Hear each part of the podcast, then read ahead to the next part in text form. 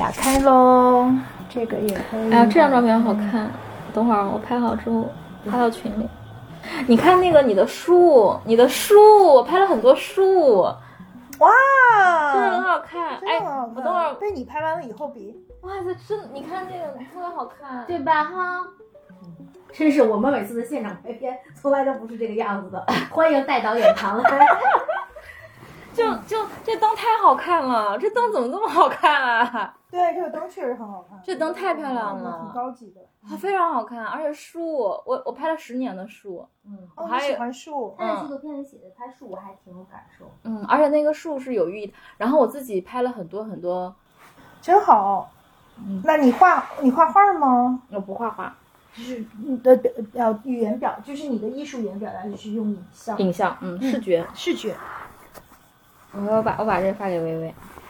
发到我们群里，让柴叶高兴一下。嗯我我看一下啊，对就是那个叶老师，他有一个小，他有一个笔友，然后他就是今年是拍的时候吧，给笔友写信，然后写诗。他们那个年代就是要选专门的邮票，然后在信封上还要写诗，给对方写信。嗯，真的成了一棵树，却羡慕对岸那群鸟，于是每天长一身的翅膀。这个树的系列，我个人觉得比我的纪录片更好，真好。因为树人拍太久了，来自全球各地的树。薇薇家里也有一棵小小的树哦，哪棵仙人掌吗？吗？还有那个小树，嗯，哦，真的，这个它是它这儿它还有金烟榕呢，哦，是啊，它怎么这么没存在感？这个已经在这儿 N 多年了，你每次来它都在你身边默默的，对不起，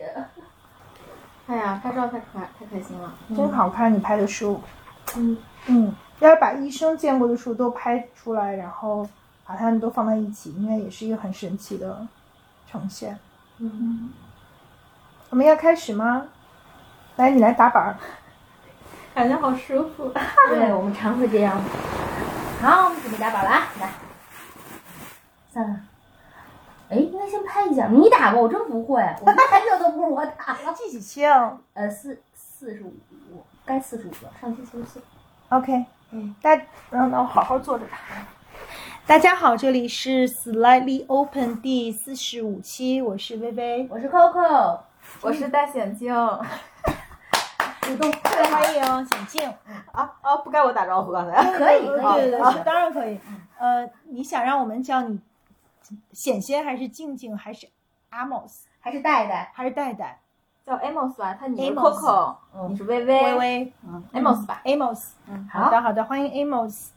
呃，我们今天的话题由呃 Coco 先来引出一下，因为这是他最近捡的，可能 Amos 是他最近捡来的宝。对，是我最近捡来的宝。我大概在两个星期前，其实去又去看了 Amos 发布的新的呃纪录片，叫《他在家》。看完之后就心情澎湃，立刻在我和柴和薇薇的小群里，呃，把我能搜到的各种资料都发了过去，就是包括呃 Amos 之前拍的女生独居系列的影像呃影像的这个部分，然后包括说，好像那天我们活动的呃海报，然后和甚至我在看那一天的时候，呃，他在家这个系列的豆瓣已经创立了，但还没有评论，嗯我也把它呃分了进去。就是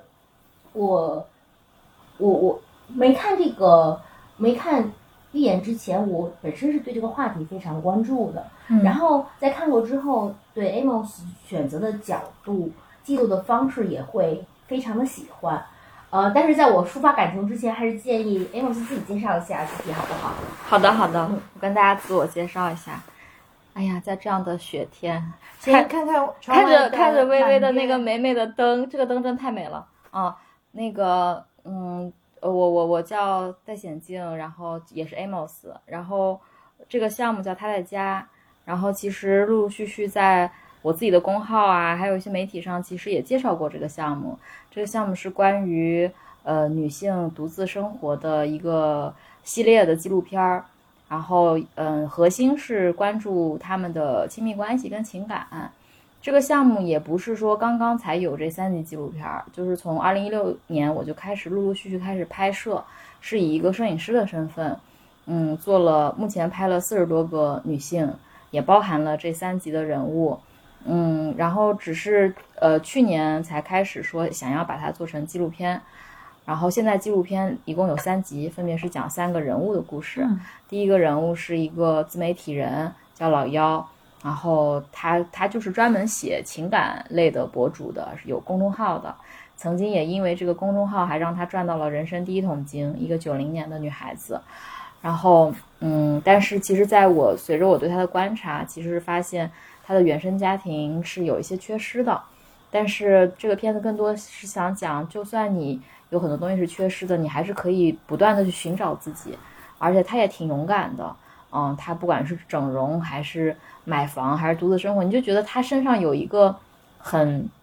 很大的一个劲儿在那个身上，是没有什么对错好坏的，就是因为这是她的自我辨认的方式。然后第二集拍了一个保险经纪从业者，叫魏玲，她是三十七岁，呃，八四年出生的一个一个一个女性。然后我为什么想拍她，是因为她刚刚自己一个人做了甲状腺癌的手术，同时她也是独居的，那肯定肯定是的，因为一开始选人就要在独居的这范畴里头。嗯，然后她吸引我的点是，我觉得嗯长得也不错啊，然后嗯条件也挺好的，就是嗯把自己给单着了。而这个现象其实恰恰特别像一二线城市里头很多女性在面对的问题，就是其实想找也并不是不渴望爱，也不是给自己贴标签，就是不婚不育什么的，就是遇不到那个对的人，所以他也在努力的尝试，比如会用相亲，会用社交软件去认识这些人，但是可能一直都没有认识到，所以我就很好奇他到底想找一个什么样的，嗯，然后第三集是叶老师，叫叶静。然后他是一个教授，他五十八岁了。然后他以前在北京电影学院做做老师。然后我为什么想拍他，是因为他跟我，其实我第一次到他家见他的时候，就有点忘年交的感觉，因为我是南京姑娘嘛。然后叶老师小时候在南京长大，他跟我会同样会讲南京话。然后我觉得这种乡音的感觉，其实是会让陌生人之间有的时候会很容易的亲近的。第二是。叶老师他自己没有，因为他父母也不在在世了，然后她没有孩子，也没有丈夫，嗯，就是自己在北京生活。其实我就想知道，就是如果哪一天大家所谓的孤独终老，或者说自己一个人面对自己的老年、中老年的生活的时候该怎么办？其实我更好奇的就是他对，比如说生命啊、死亡啊、疾病啊，或者一个人哪怕岁数很大了，但是。就是一个人这么活着是怎么样的一个精神状态？嗯，所以这个也是我很好奇的，因为我尽量的想把人物的这个面相从年龄到职业身份，尽量的让他有更多差异化。这样的话，可能也也算是我在做这个项目中持续五五年多的一种对，可能在建构一些社会学的一些基础的样本。所以这个就是纪录片这三集，然后在这三集里头，其实。也正好有个递进关系，就播出上也是从老幺的九九零后的老幺到八零后的魏玲到六零后的叶老师，不断的大家会看到从在不断的确认自己到可能知道自己是谁，但是还是想要借由一段关系更好的去迎接自己的生活状态，以及到最后就是我就是自己，然后但是我自己其实可以活在我自己的青春的时光里，所以其实他在。呃，逻辑上它也是一个递进的关系，就是到通透的一种状态，所以这个是我的纪录片。然后，除此除这个纪录片之外，当然还有以前拍的很多不同的女性的照片跟一些文本。嗯，对，是这样的。嗯，因为这个题目，他在家就是独自生活的这个题目，你走访了四十多个女生。刚才你提了这个纪录片里你选出来三个女生，那她们当中有多少人是？呃，就是因为大家，我觉得对于独自生活和独居这个概念都有一种呃线性的理解，就是我们可能就是大龄剩女，好多标签就冒出来了，然后呃找不到合适的这个另一半呀，所以就不得已去呃呃一个人生活，然后他们最大的恐惧就是孤独终老，就是可能这是一个很标签化的一种认识。那你走进了这四十多个生命里面，是这样都是这样的状态吗？嗯，其实也不是。嗯，其实我觉得我做这个项目，后来我就慢慢发现，嗯，一个人虽然生活，但恰恰是因为一个人生活，你有了更多的自主权，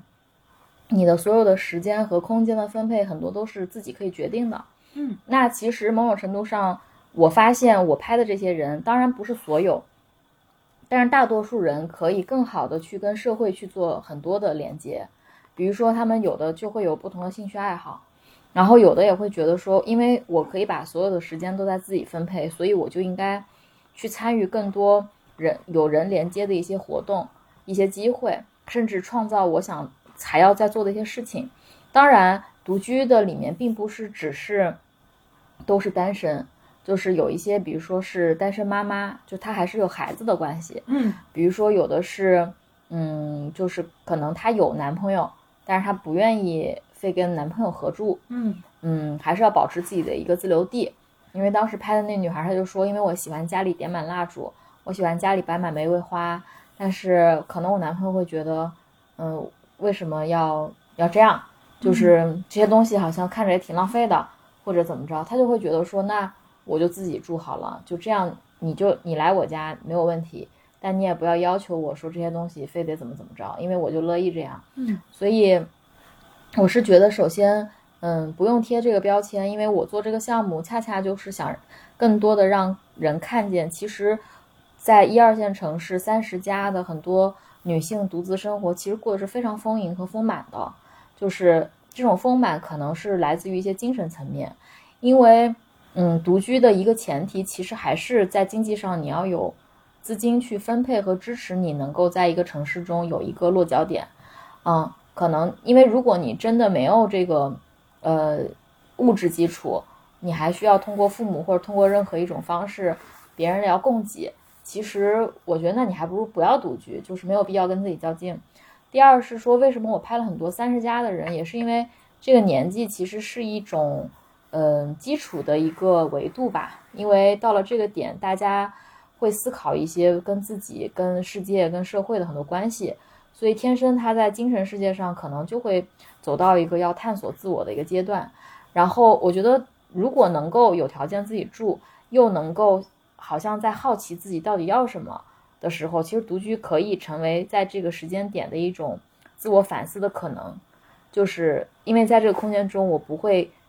被更多其他人来干涉，那我就可能在这个无声的这个空间里头，我我可能更好能看看自己，它就是一种停顿。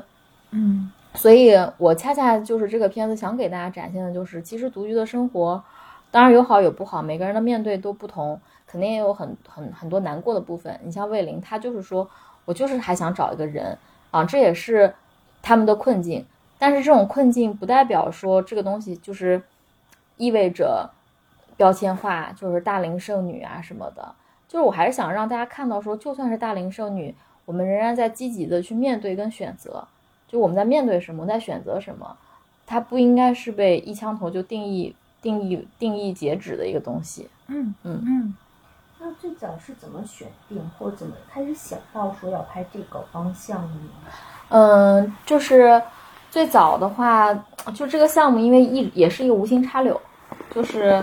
这项目对我来讲，一开始我没想过要把它项目化。嗯嗯，我也不是一个就是从头到尾，嗯、所谓的一个呃，就是持续的创，就是持创作是我的持续，但是我没有把创作变成我唯一生存的一种嗯置换方式，嗯就我没有靠摄影，也没有靠说拍纪录片就去接活儿什么的，嗯所以这个对我来讲，无非就是可能除了书写、除了写字之外的另外一种，我可能跟我自己连接的一种方式。所以这个起源也是起源于就是一六年我自己的一段关系的结束。然后我觉得就是关系结束之后，你可能就会有时间，当时正好也杂志的工作也也结束了，然后你就正好有这个机会，你可以呃看看自己。然后你那时候有很多困惑，然后我的性格是属于有困惑未必会在家看书那种，我我就会去路上发问那种。因为对我来讲，我以前喜欢一个纪录片叫《北京的风很大》，是居岛的，居安琪的。嗯他就是那个拿着麦直接到天安门到哪儿去问，你觉得北京风大吗？你觉得北京风大吗？就是，嗯，就直接发问也是我性格的一种一种方式。所以当时我就觉得说，哎呀，就是不能在自己在屋子里待着，你得走出去，因为你在行动，你就会和解，就是你就会有很多事情填充你的时间。然后那个时候我就觉得我要找身边朋友们聊一聊，尤其是女孩子，我就想知道他们在关系中遇到什么问题，有没有跟我一样的，嗯。有会不会我的问题也是他的问题。嗯。然后最后就发现，哎呀，大家都差不多，或者说哦，那我不是最怪的，就是合理的啊，大家都有这种困惑，所以你无形之中找到了很多支撑，你就会觉得说这个东西不仅是创作，就是交流。其实我最开心的还是交流本身，就像咱们现在录播课，它也是一种交流的能量，嗯。嗯，就是只不过我把交流转化成了一种记载的方式，嗯。嗯。那那个阶段，我觉得第一是不是其实问的朋友也并不大多是单身，对对对，对？那个时候我拍了很多跟我相似岁数的，那个时候叫呃三十岁的波动，就是 thirties as waves，、嗯。就是因为我当时自己写了一个 statement，就是说二十岁的时候，嗯。其实你还嗯不是最完整的嗯自我认知、嗯啊，那个时候你可能对欲望、嗯对呃名利、嗯对很多嗯视野的东西，你是一种仰望的，嗯你要不断的去淘金的感觉，嗯嗯，但是到三十岁的时候，你可能淘了一些了。嗯然后还有很多没有实现的，嗯它就像是海浪的那个进进退退。嗯但是也许到四十岁再往后，可能当你有了孩子、有了婚姻、有了更多别的生活的时候，你不能只是为自己在活，你可能还有更多别的人再再去思考。所以当时我就觉得说，我想关心的就是跟我当时差不多年纪的人嗯想什么，是不是跟我差不多？嗯就找共鸣嘛。就是你自己怪，你想看看还有没有跟你一样怪的，这样你就会觉得我自己不怪了嗯，啊。所以那个阶段，你见到每一个人一定会问的问题是什么？嗯，我就想问，就是比如说你现在还在谈恋爱吗？有的人说有，有的人没有。我说为什么分手了呀？嗯就是你你你你你不喜欢他什么？你喜你自己不喜欢你自己的部分是什么？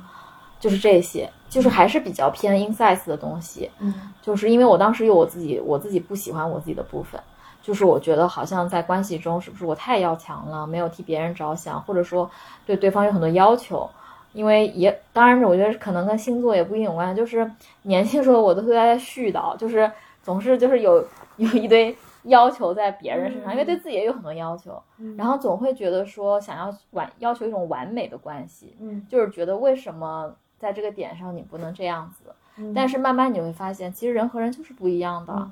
啊，就是那些东西，按道理你应该尊重他的状态，而不是把它转化为你的一种需求。所以我觉得这个可能是开窍了，就慢慢见到了很多故事之后，你开窍了，嗯。啊，自己也在借由情感来学习吧，嗯嗯就是你刚才说，其实你最早拍这个片子的初衷是去寻找每个人的一个生活的状态，他的嗯。这个情感状态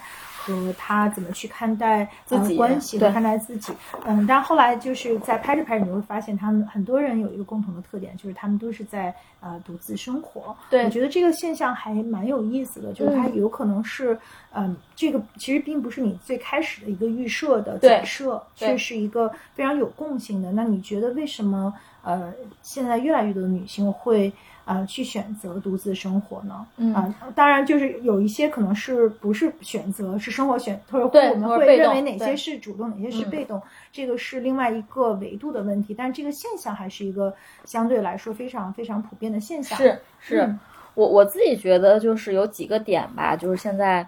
嗯拍下来，一个就是女性的受教育水平和收入的嗯增长，就是女性越来越有条件自我决定了，因为很多时候的决定的确是来自于硬性的一些指标。嗯嗯，第二是社会分工不同，就是可能我们看以前，甚至是父母这一代，可能大家还是会对男人应该这样，女人应该这样有一个先天的划分。但是我觉得现在这个东西慢慢性别这个东西开始慢慢模糊了，甚至我们大家会发现，现在现在女人越来越像一个传统意义的男男性，就是他们在主宰，他们在 leading，他们在表达自己的很多认知，而且是非常坚定和勇敢的。然后现在又好像感觉很多男性的脆弱反好像比女性还要多，嗯或者说觉得嗯，甚至不够勤奋，甚至不够嗯自我要求和自我进步。当然，因为这是我个人观点啊，也是不能代表就是一个所谓的社会学的一个结论。但是这个的确是来自于身边很多女性朋友们在一起交流的。当然，我觉得可能如果我们哪天我们三个女的或者一堆女的去跟男的交流，能开启一场就是男女这样的对话，去听一听大家到底怎么认知彼此的这个事儿也挺好的。嗯对，所以我觉得就是分工，然后受教育，还有还有经济水平。第二就是，女性的确在有了这些基础的维度上，她们会对，嗯，情感的多样化会去做更多的思考跟理解。嗯。嗯，甚至是小时候大家会说，嗯，你是一个女孩儿，你应该矜持；你是一个女孩儿，你应该温柔。嗯。嗯，但是大家会发现，现在女孩儿在情感上，我觉得是更开放了，嗯，就是更加的摆脱了世俗的一些定义，就是甚至有些女孩儿可以主宰，就是说，嗯，我可能对关系是有多多种期待的，嗯，那么可能比起以前的传统意义上，会不会觉得这个女的不嗯好，嗯或者这个女的不专一什么的？所以我觉得也是在意识形态上那种开放跟自主，然后你这两样都有了的之后，那所有的包括第三个吧，就是因为我曾经也在互联网公司上过班儿，嗯就是互联网催生了现在人的生活条件的便捷。我们暂时不评价它是好还是坏，但是比如说，当你晚上真的生病了，需要需要买药的时候，我们抛开疫情的这些问题，其实你还是可以找到一个送药的人，就你直接在线上下单。你想，你你想，你家大米没有了，你家水没有了，你可以盒马。所以就是这些东西导致我们的确不太需要劳动力，我觉得这个也很重要。嗯甚至我觉得独居的产生是因为城市化的进程，就是说，如果我们现在生活在一个荒郊野岭，我们是不敢独居的。但是正因为我们是，比如说从这个窗户看出去是一个城市，然后楼下就是人和人之间的这种安全感，嗯包括城市的这种治安的进化，其实会让你感觉到你在一堆同样跟你相似的独居的人里头，你所以你那种安定感还是比较充分的。嗯啊，所以我觉得这个是我对这件事情的思考，因为来自于自己嗯。啊，就是因为我自己也生活了很呃自己一个人生活很长时间，当然中间也会有各式各样的情感，但是它并没有打破你的生活状态，嗯。就你一直给自己保留一些选择，就是我觉得这个是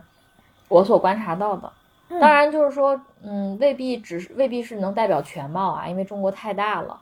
但是可能我这个项目恰恰也就是目前只关注到了一二线的，嗯对，因为你刚才也说特别好，就是说它背后有一个巨大的经济原因嘛，这跟城市化的进程嗯特别的这个相关。我刚才也看了一下这个数据，就是可能可能全世界来讲，有日本是独居王国嘛，它的这个独居人口也达到了百分之四十。对，那我看到现在美国的最新的 Atlantic 上的数据是百分之二十八。嗯就是说，那其实这也不是一个就是女性独有的现象，也不是中国这个巨大的这个城市化的进程当中独有的现象。可能世界上很多的国家都越来越多的人对，甚至比我们早多了。对，嗯可能早十年二十年，就是越来越多人选择独嗯自生活，或者是因为各种各样的原因是呃独自生活的。呃，前一阵阵子我们也在播客里聊过，就是我们看到欧盟最新的对于同居的定义也会有一个革命性的变化。就同居已经不再是说两个人住在一起，而是说其中如果有一个人能够随时去到另外一个人的家，而就不用先跟他打招呼，其实他就是一个。呃，同居的概念嘛，所以就是我们就经常跟客户开玩笑，就是她是我的这个同居女友，因为她有我们家密码，她可以随时随地都呃来我家。有的时候我们录播课，她会比我早到，然后她就很舒适的给自己刨一坑，嗯，就在我们家待着，就是我们一点都不会觉得有任何的不方便，而且就是嗯、就会很很舒适吧，就是有一种。啊、像亲人一般的感觉，所以我觉得这个是也是一个很有意思的话题，在于说，嗯，就是嗯，就是打破了那样的一种偏见，就是好像是因为有很多的人他在这个世界上他是孤独的灵魂，他找不到另外一半，他才会呃选择独自生活。其实很多时候，他独自生活就是一种我们向往的状态。其实我看到的最浪漫的这个独居故事，就是呃苏珊桑塔格跟、嗯。呃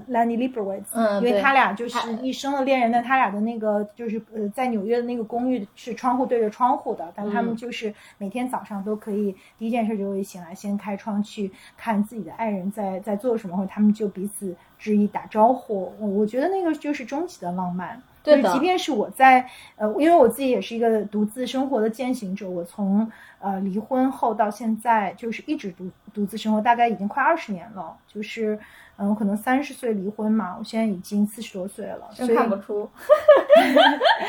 但但是确实在呃以往的这个就是呃我我也有过亲密关关系，但是我不论是处在一个什么样的亲密关系里，其实我们都没有就是因为种种原因都没有选择在一起生活。有的时候是因为长距离，有的时候就是因为我们都想保有自己的呃空间。然后我觉得拥有自己的这个空间是呃非常非常重是要的，是的，嗯，所以我也就是想，就是我我觉得这是一个很很好玩儿的，就是一个嗯，大家就是未来的一个选择吧。对我觉得我就算是嗯有一个很好的亲密关系，对呃，我还是觉得最好的状态就是大家都有自己的地方，都有自己的空间，对然后我们就是可以，当然最好是离得别太远，然后呃可以想见的时候随时可以见，但是嗯我觉得保留自己的这部分是非常非常重要的。是的，其实就是，嗯、之前看，比如说大家都说什么，嗯，离婚率越来越高。其实当时我还跟朋友聊天，我说离婚率高的原因其实就是个体的自自我意志，嗯、开始开始越来越多了嘛。就是说，现在大家保留那个空间的原因，也是因为每个人对自己的理解，就是也挺多的。就甚至就是比如说到孤独这件事情，嗯，哪怕你结婚了，哪怕你有家庭，你也会有孤独的时刻，甚至有时候更孤独，比一个人还要孤独。所以我觉得这个东西就没有办法用一个固定的你的生活状态去定义它，而且孤独这些东西可能就是人从生到死，可能你都要去面对的一个问题，嗯，就是就是我觉得这个还还挺重要的，对，嗯。现在好像有一个就是专门的嗯片子或者是一个现象，就是很多嗯就是全世界各国都有吧，就夫妻选择各自分开呃生活，然后周末夫妻啊，大家周末的时候有一个第二居所，大家就周末的时候在一起，那平常的话都忙各自的事儿，是的，然后其实可能在某种程度上，因为他们有这样的一种独立、各自独立的个体和所以边界，生活可能还更会反而关系会更好，对对对。因为所有的关系都都预示着我们自我的一种消解和崩塌的一个过程。对。其实它对于呃很多时候就是对于一个独立的人来讲，他其实很大的消耗，因为就刚才我们也聊了，因为他已经超越了说在经济上我们要互相依存，因为以前大家一起生活，包括其实很多人就是我们是因为省，对我们毕业以后都有 roommate，那是因为我们要去负担那部分的费用。那如果一个女性她做到绝对的经济独立的时候，她已经这个对她来说不是一个 concern 的时候，那可能就是她其他的需求就会凸显出来，特别是个体的这样的一种边界感和个体的一种呃完整性。对嗯，所以我想问问这个从来几乎没有独居过的 Coco，就是你 你你有没有那个呃，就是家庭的生活肯定会给你带来很多的温暖，但你有没有一个小角落，你也有的时候想说你也想有一个自己的完全属于你自己的空间？首先我要澄清我有独居过哦，因为我在念书的时候自己生活，觉得我念书的时候挺享受那段时间的，因为我在生活中挺像希尔顿的，就是我有很多规则，这是我的座位，然后我们要铺几层垫子才可以坐下。你就肖的那个《生活大爆炸》里的，对嗯对，然后、哦呃，大摩羯太可然怕了。后我 我我在自己读书那段的那那些年，就是属于我就是会记好说，我这一周去几次超市，我这一周的菜谱是什么，我的生活特别特别的规律。然后我觉得，呃，当然也有那个巨大的，其实停下来不读书。不准备生活的那一盘的巨大的寂寞感，我觉得是有的，呃，但我也非常享受说一切都按照我的规则去做，毫不妥协。无论是不用跟爸爸妈妈妥协，或者不用跟我还有哥哥，所以我从小其实也有哥哥嘛，就是不用跟哥哥妥协，或者不用跟先生妥协。现在我家的状况是，就是我家有一个房间，那个房间我们就管它叫空房间，那个房间是四下落白，什么都没有，只是在地上搁了一张大大的画。然后那个房间大多数时间就是给我用的，在那个房间读书，然后我在那个房间跟女朋友们喝酒，真好。然后我那个房间就是大多数时间就是对于我来讲是一个特别安静的，就是属于自己的空间，不用想。对，在那个房间 Coco 过生日的时候，我们就去他家，大家都四仰八叉的躺在那个房间里房间里。里面，对，特别开心。然后那个房间，但那个房间它它不只属于我，就是我先生也用那个房间，就是他在那个房间，就是那个房，他喜欢在那个房间健身，因为他要就是高强度，就是他的运动表贴在墙上，你就天天嗡嗡嗡嗡嗡就开始在做运动。但是我我很喜欢，就是说我们两个人在整个家的这个设置中设一个房间，说好，现在我关上门了，你别管我是读书，我是健身，我是看一部电影。那这是这个房间，然后有的时候我们也用那个房间，因为那个房间可以做一个 projector，就是它就变成一个小电影院，嗯然后我们俩就把娃给弄、啊弄睡着了，然后我们就可以去看电影。就是挺好的。嗯，我对，我这就是空间的重要性。我我觉得那个房间对我来说是一个特别特别无聊的所在，嗯就是它它很多时候我觉得它形式上的四下落白、空空荡荡，也是在强化说它的就是它给我的无限的自由和舒展。所以我们我们三个是就还有宝宝，我们会很审慎的讨论说这间屋子，比如甚至要不要加一块地毯，要不要，因为我们不想往一个屋子里面搁任何的家具，就是让它空空荡荡在那里。嗯嗯，这个挺美妙的。其实就是在有有就是非独居的生活中，它还是有一个可选择的开关，就是关上了那个门，它还是有一个空间。我觉得这是我们家特别健康的一个，这是挺令人羡慕的一种，就是你们俩的心智和匹配很高嘛，嗯就是两个人都特别尊重这种，就就是很很 match 的这种。也是磨出来的。我觉得谈恋爱的时候也都是腻哒哒的，就是老要腻在一起，然后但总有那个不腻哒哒的一款吧。然后那就大家去讲说怎么样会更好。嗯嗯嗯，挺好的。嗯，那你就是采访了这么多人，然后就去很用镜头很细致的去，嗯，去 follow 他们的这个生活状态，你觉得，嗯，就是独居，就是独自生活对一个人的塑造，它，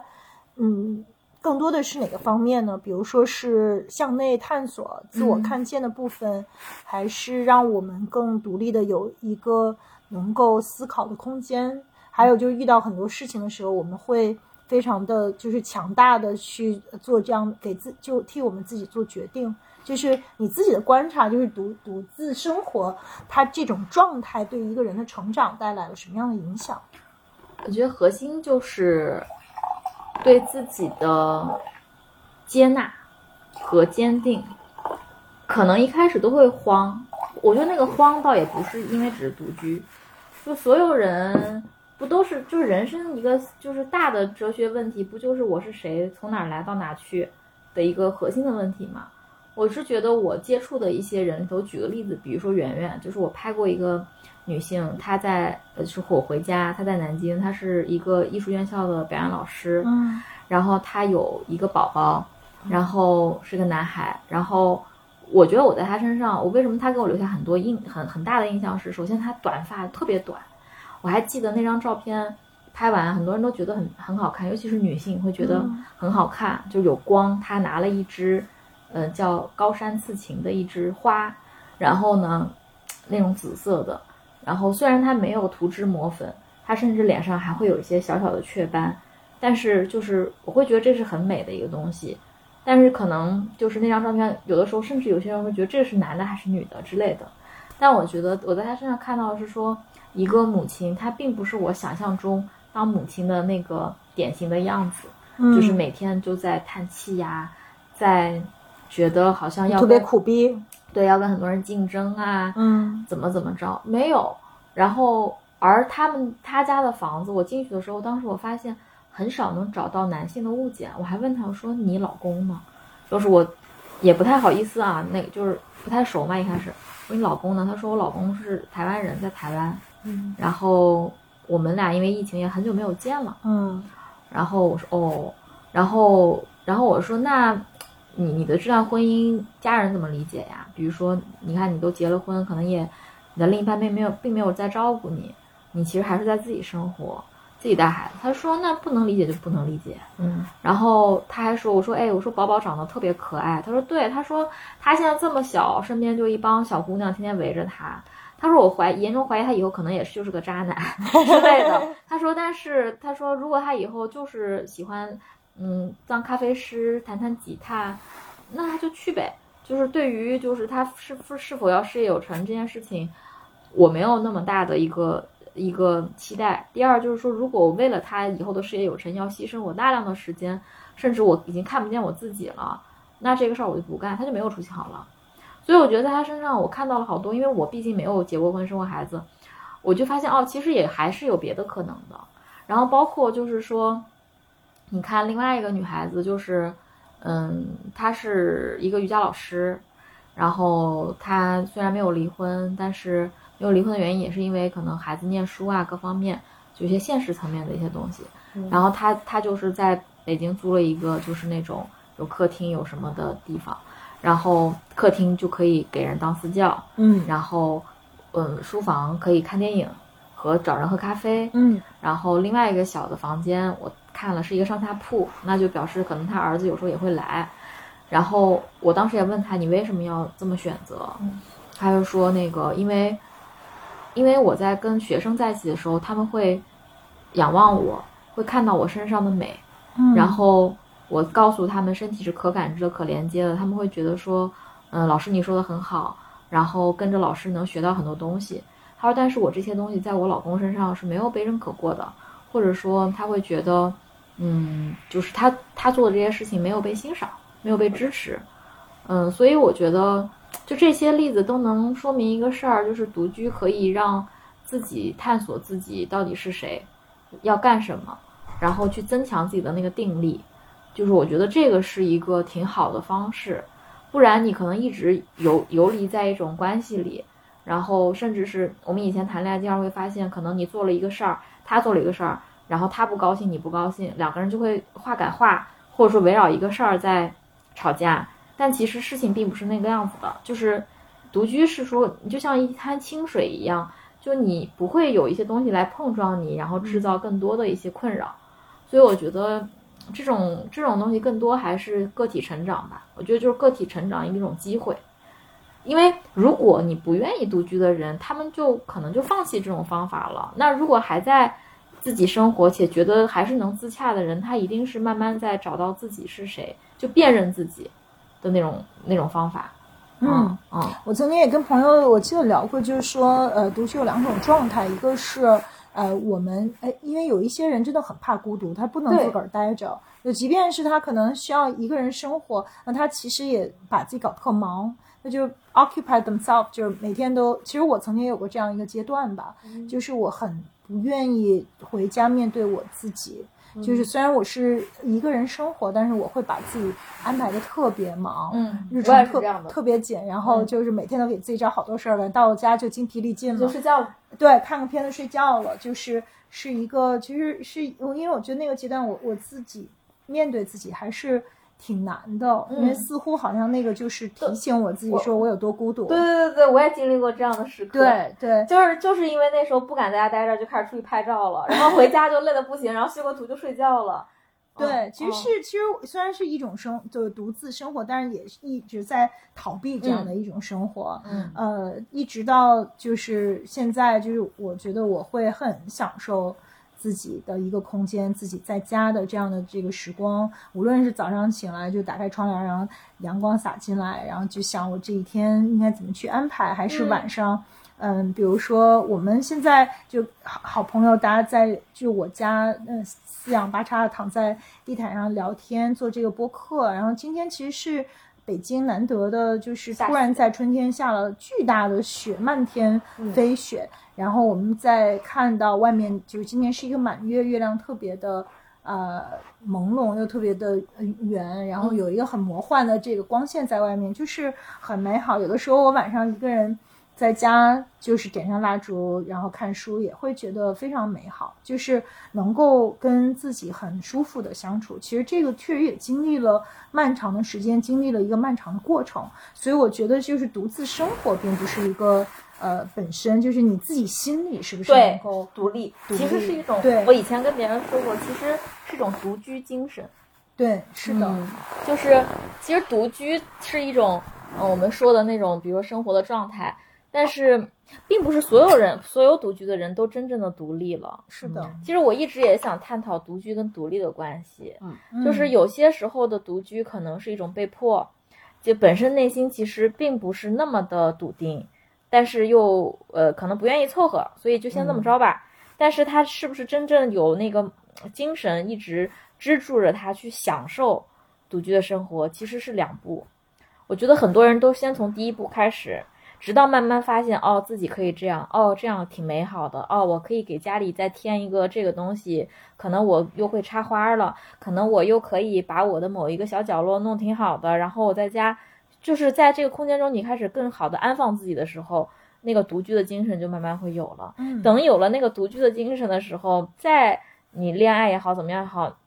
我觉得那感觉是不太一样的。对，就是你没有对，就是你不会那么着急的说，这个男的跟我谈恋爱了，我就把他薅过来，然后我们俩一起一起生活，然后或者说，哎呀，他不跟我生活，是不是就不好啊？那就是你不会为这些事情而而动脑筋。对，嗯就是因为对方是能感觉到的，就是你你不在，我们不在特别 needy，特别的需要另外一个人来填补你的缺失的时候，这个关系反而是一个对更更自主的关系。因为我觉得关系的进步就是两个人都在进步，就是加速度得一致。嗯，就任何关系，友情、爱情，其实就是这样。就是说，如果一直是你在进步，然后他在原地，其实你们就会慢慢的会脱节。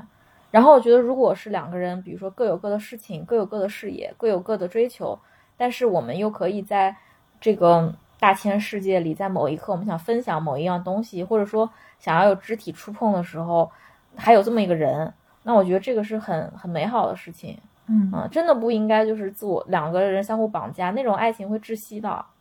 对，嗯所以你也说，有的时候其实两个人一起生活比一个人还要孤独。对啊，因为，哎呀，就是都太熟悉了，就跟父母之间都是这样，更何况一个没有血缘关系的人，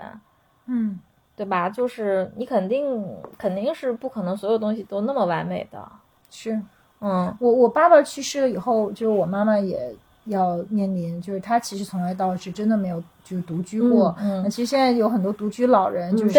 老伴儿走，其中一个老伴儿离开，他们的独居，其实很多人都是非常孤独，非常的就是不自洽的，因为他们可能那个时代的人，他很难有更各种各样的方法去充实自己吧。嗯然后我那我就老跟我妈妈说，就是嗯，他就老把注意力放在我身上。他那个我爸嗯走了以后，他特别希望我搬回去住，嗯然后我就坚决嗯，就是不愿意去这么做嘛。然后我甚至说，那你去看看许鞍华的 电影，就 徐徐导他就跟他妈在香港廉租房里，然后刻图秋恨。我说你不想搞得搞得像刻图秋恨，这个太逗了。然后我妈以为生我这么一个闺女，感到深深的遗憾。那个，但是就是我，其实我想说的就是他，你什么时候能够自己特别开心，然后有好多自己的朋友，然后特别充实，甚至忙的都顾不上我了，我觉得那个才是对他该有的状态。对对，就是我觉得就是哪怕是亲情，都不应该是相互，我觉得就是相互尊重的是最好的。就是如果关系中都能把自己顾好，其实关系就会更好。对，我们首先要把自己管好，对再去爱别人。对，对我我之前嗯拍女孩的时候，拍过一个女孩，她就说过一句话，说管好你自己。在嗯感情中，我就我就希望你可以管好你自己，不要没事儿老是到我这儿来玻璃心，嗯问我为什么不关关心你。我挺关心的，但是我也要忙我的工作，就很奇怪。而且你看，这也造成了为什么剩了很多挺优秀的女孩儿。嗯就是，嗯，啊，这个那天我还跟那个一个朋友也聊过，就是，就是还是可能里面会跟传统的嗯父权会有一些关系。这个关系就是，比如说，我不知道你俩有没有遇到过，就是说，嗯，嗯，可能一个男孩儿跟你在一起的时候，跟你没有在一起的时候，特别欣赏，比如说微微的独立、智慧、能力，结果可能在一起之后吧，他可能会觉得说。他在你这儿找不到特别强的这种安存在感，，对，然后呢，他就会觉得说，哎呀，你这个女的真的太强了，然后这种强会导致他可能在很多时刻有点儿无措的时候，然后他会用另外一种方式，嗯，就是怎么讲呢？反正我就遇到过，就他就会觉得说，他就会觉得说，你是不是觉得你自己挺厉害的？就会用一些贬低的语言，或者他就打压你。对、嗯对，我觉得这个传统，这个还是因为可能他所受到的影响是来自于，比如说可能他的父亲跟他母亲之间的关系，可能是母亲要跟顺随父亲之类的，就是这个东西啊，我觉得，嗯，男性进化的还是挺慢的，就是对，可能我们这一代女性是一个更擅长学习和更擅长没错没错，就是采集制嘛，嗯。男生就是打猎制嘛，就是这个而且比如说，好像老伴儿东样都是老伴儿走了，老太太就能独活好多年，老头儿基本上两年就挂了，嗯，也是一个普遍的社会现象。啊，就是，而且他们他，所以那个他们说什么现在只要一个男的还单着，可能都都有一堆女朋友，因为现在剩的女的特别多。我说那也未必吧，那好的女的肯定还是不会将就的。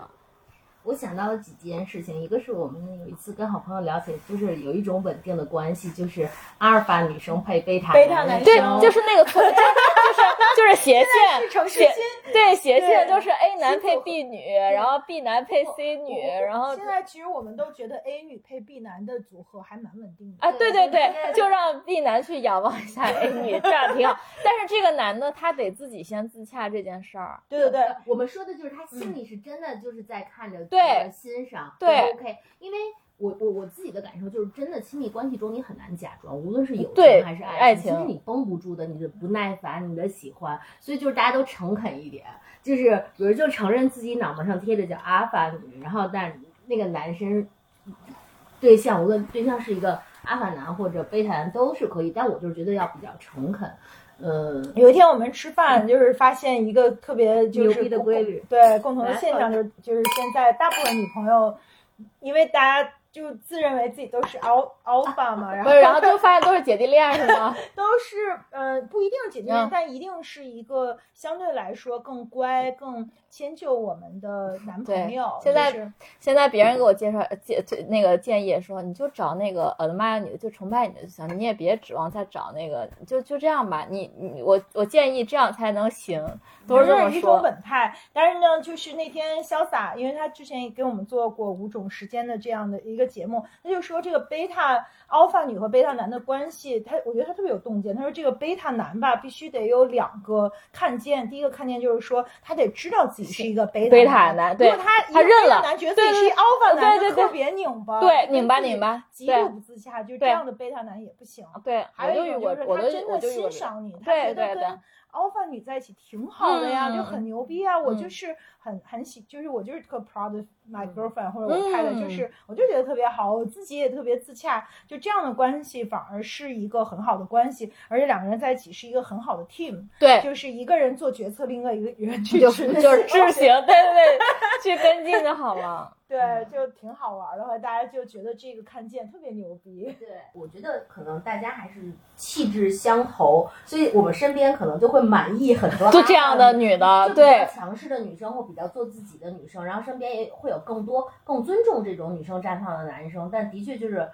呃就不同款，也嗯就是这只是我们观察到的一种稳定态。然后和这个相关，我也想问说，那你在拍摄的过程中有没有拍独，就是有没有遇到独居男生呢？就是关于独居的男生，你有什么看见吗？我其实有，嗯我们前天晚上吃饭的时候，就是正好那个就是好像应该是跟我后期公司在吃饭，嗯然后呢，那个那个男生他就是独居的，但是他之前有婚姻，离婚了，他们的婚姻也很平和离的。然后，但我觉得他是比较难得的，各方面都比较自洽的男性，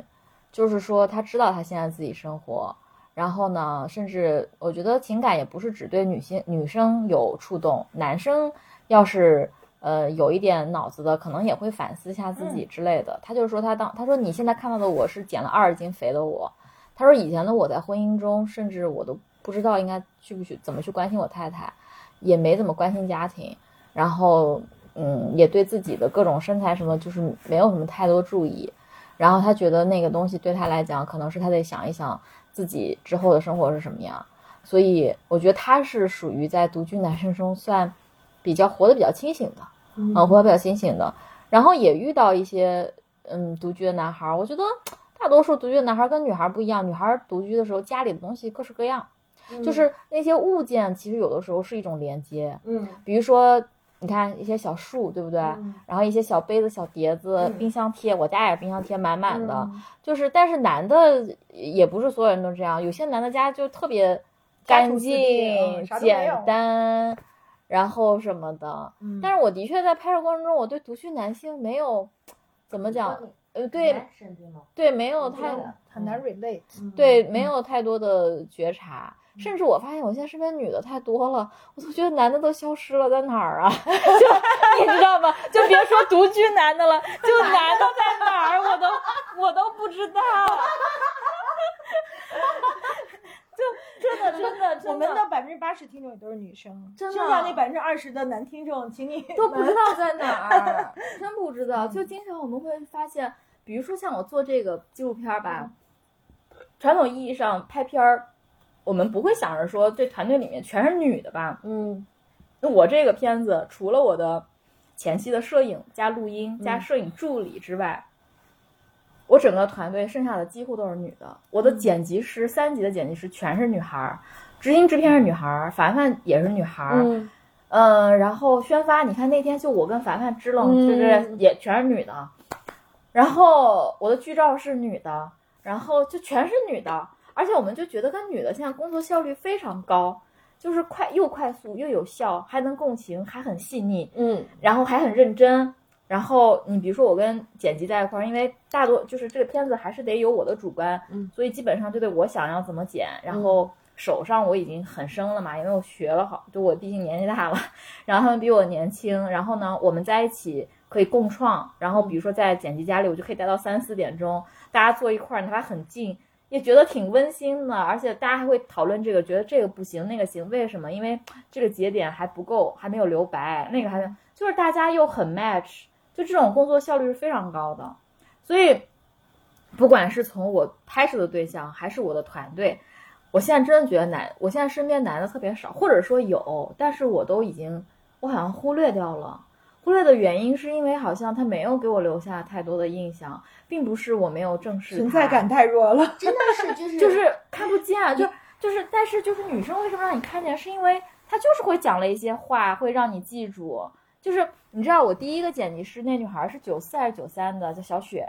就是。嗯，就是不管她那个剪辑成不成熟，干嘛干嘛的，我就记得，因为你知道导演跟剪辑其实磨合的时候，有的时候是需要很长时间的，嗯因为剪辑是非常重要的，是一、嗯二次导演。然后我就记得我们一开始拿着老幺的那个片子，我们俩针尖对麦忙了一个晚上，嗯就怎么都没有对付好。但是我就觉得在他身上能看到什么呢？他也没有迎合你，他就是不断跟你讲这个，我觉得应该怎么样，然后我说我觉得怎么样，就是女生之间不会为了这种面子而不舒服。后来我们聊清楚了之后，我们觉得特别开心，我们还抱在一起说：“哎呀！”然后甚至我们看成片的时候说：“哎呀，小雪，你看我跟你说，就是我们那次就是彻彻底底的把这些东西聊通透，不然你剪不下去。”而且我们都很认真，我们写完之后我们会写 memo，会写笔记，就是不断的去为了一件事情做得更好。嗯，就是我觉得这个是特别开心的事情。在这点上，我当然跟你特别有共振了，因为有一天我的一个男性朋友过来问我说说，王 Coco，你数数你身边有几个好的男的朋友？我就数不出来。然后我说，主要是我这个行业就没有什么男人。然后我觉得你刚才说的那个看见感很重要，嗯对就是因为我我后来去想，我为什么没有那么多的异性好朋友，是因为第一，可能我早早有婚姻了；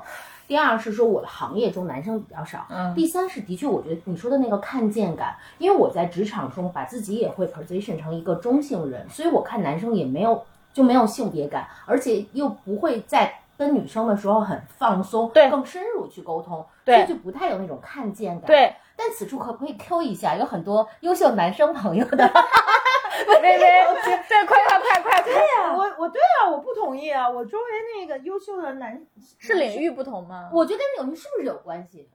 没，呃，不，就我的工作职场的话，还是女也也是女性比男性多啊。我就是这两个维度的问题，我先拉回来，就是说以这我是这个呃数统计数字的这个疯狂迷恋者啊，我刚才又查了一下，这个中国的现在的这个男女比例是平均数是一百零五比一百、就是说每一百个女生里有一百零五个啊、呃男生，因为就是其实在过去的从生育上呃对，就是从特别是独生子女制度之后的这个、呃呃中国的这个就。In general，各国都是男性比女女性多一点点，当然就是中国的这个是呃这个 male surplus 的现象是非常严重的。然后如果是从这个不同的年龄组的这个对照来看，有没有觉得这个描述就知道他为什么男朋友多了？十五到十十五到十九岁之间的男性和女性的比例的差异是最大的，因为它达到了一百一十六个男生里面才有一百个女生，嗯。所以这就是我也听到过一个非常呃不一样的现象，就是说那个女生都集中在大城市，嗯然后城市化其实对女生是非常友好的，但是在广大农村地区，呃当然我不想走到那个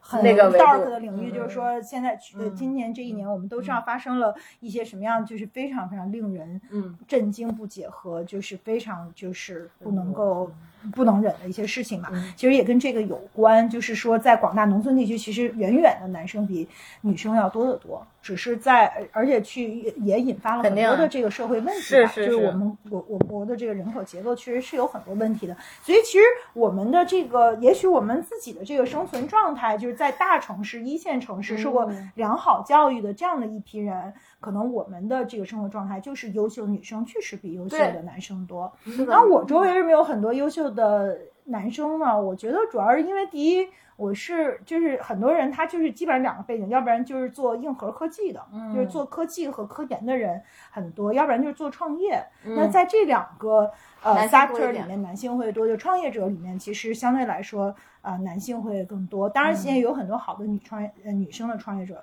但是另外一方面就是嗯做技术的、做 STEM 的，还是嗯确实女生只占不到百分之三十嘛。嗯。所以可能是是因为这个吧。我以前在互联网公司上班，嗯然后我有一有一个很深刻的那个印，就是一个记忆，就那个时候要给公司做一个偏科技感的品牌 campaign，然后当时要就是要做一个科技的综艺节目，然后那个节目中要去透传什么是区块链，什么是人脸识别，什么是金融科技、算法这些。然后我我就是品牌部的嘛，所以我当时要考虑说，第一，我们做这个节目其实就是为了让更多人能听得懂，嗯所以你要把很多技术给 communication 化。然后第二是你得你自己要了解这个技术，你才能去跟节目编导去传递你应该怎么去用你的 idea 去包装。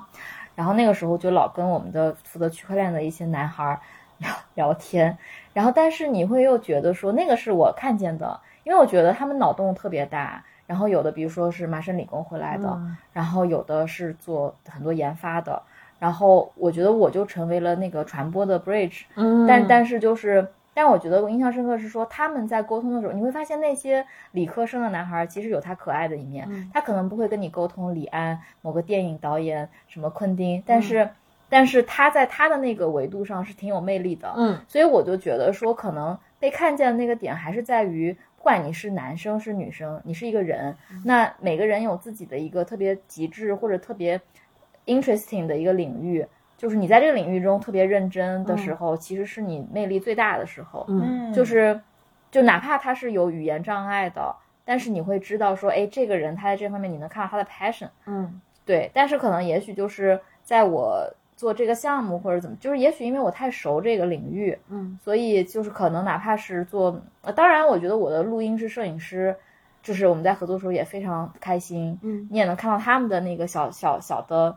脑脑洞，就是我觉得也挺好的，但是就少，嗯。就可能我这项目本身就在拍女的嘛，嗯嗯。所以现在有有一帮人跟我说，你的那个人物采访下面第一条置顶的就是期待镜像影像，期待镜面影像冒号独居的男性，嗯就是我还在想，说不定以后哪天我就去拍独居男性了，哎，不知道，我给你给你提供一一堆男的一是吧？一堆人是吧？可以对，可以，而且我我觉得我本来就很像男孩儿，就我有一部分我非常像男孩儿，我不能老跟女孩儿一块儿玩儿，对我得我 Coco 非常，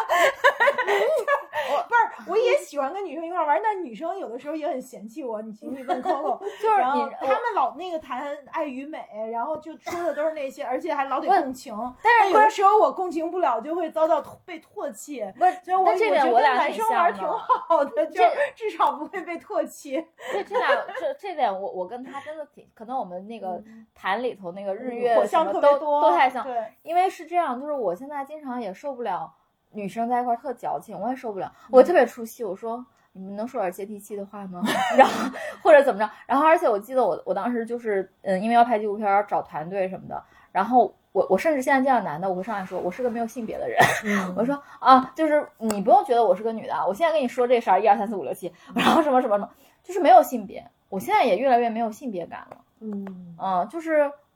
就是就是女，就是什么是女生，什么是男生？因为现在我看很多男生的打扮也非常的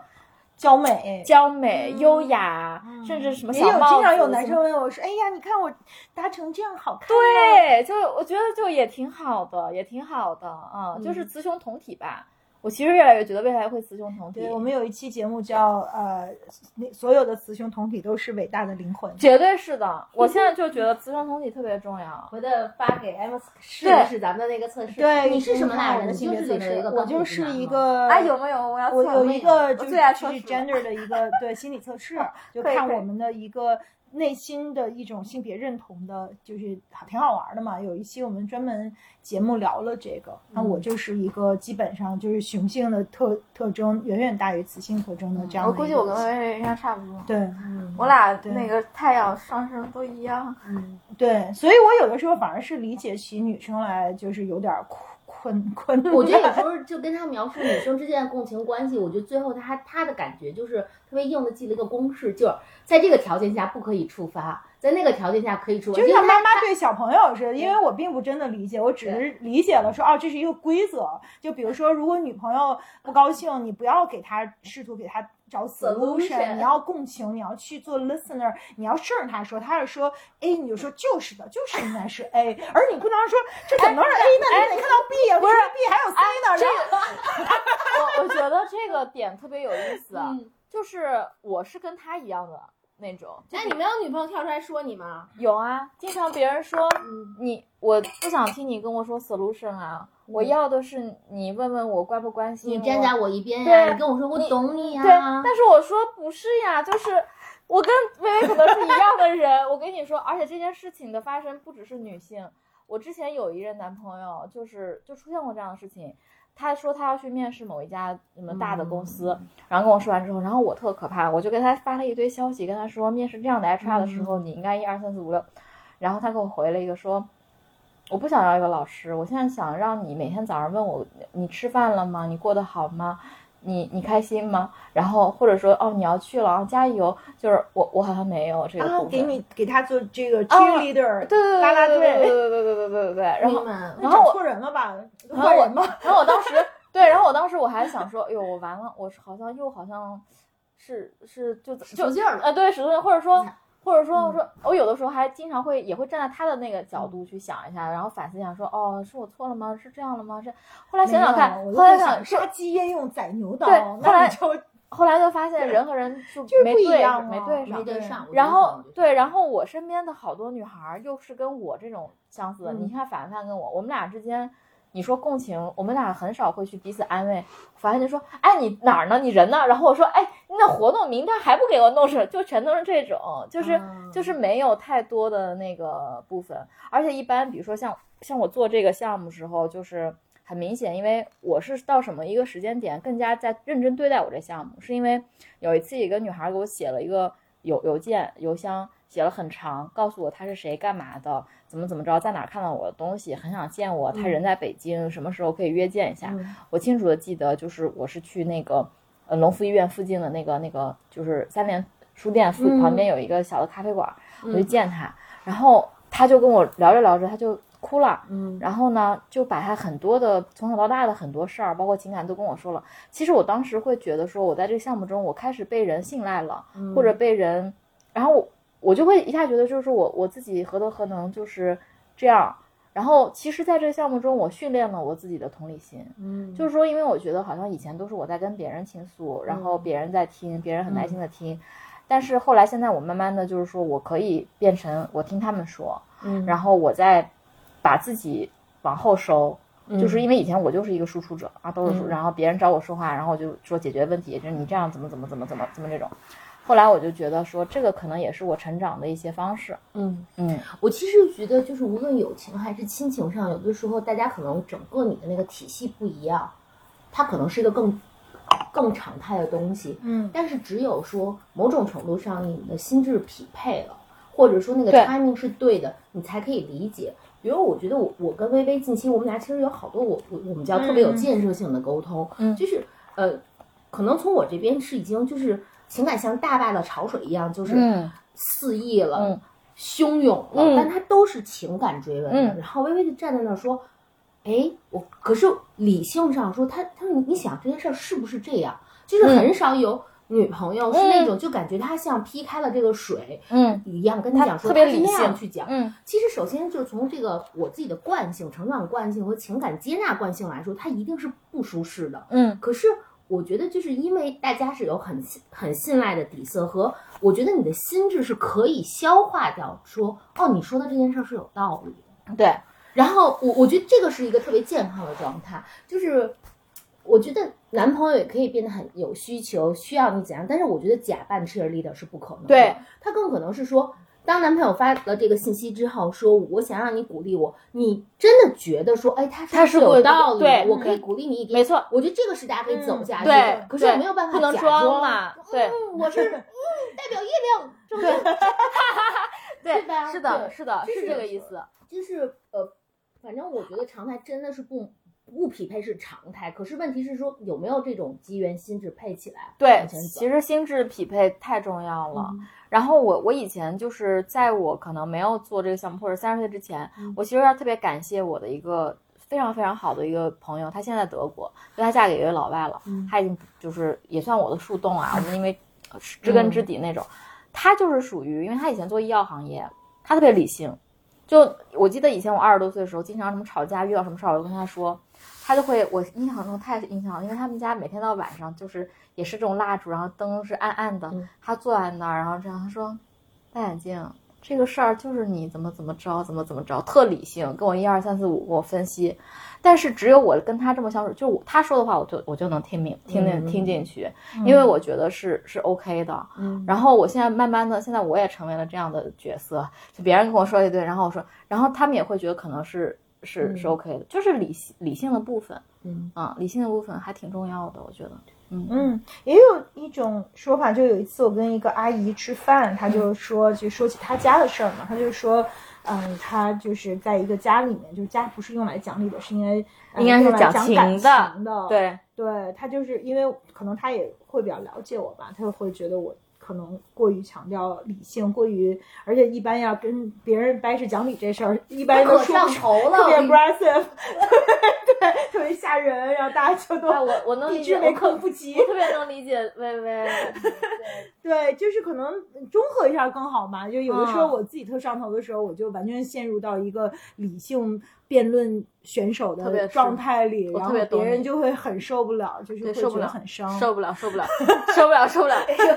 天哪，我俩太像了，甚甚甚至就是我觉得还也是有一些关系让我看见了，就是说，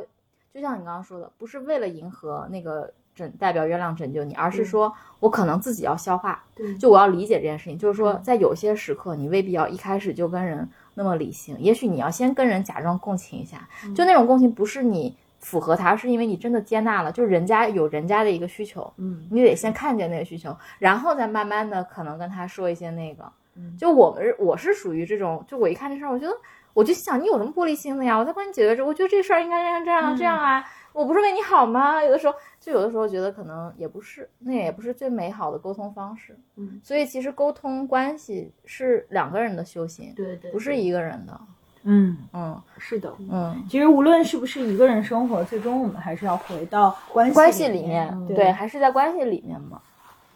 那你现在看，就是你拍了这个片子，然后走进了这么多人的生命，你觉得你现在最理想的关系和生活状态是什么样的？嗯，那那天谁毛东好像也问了这个，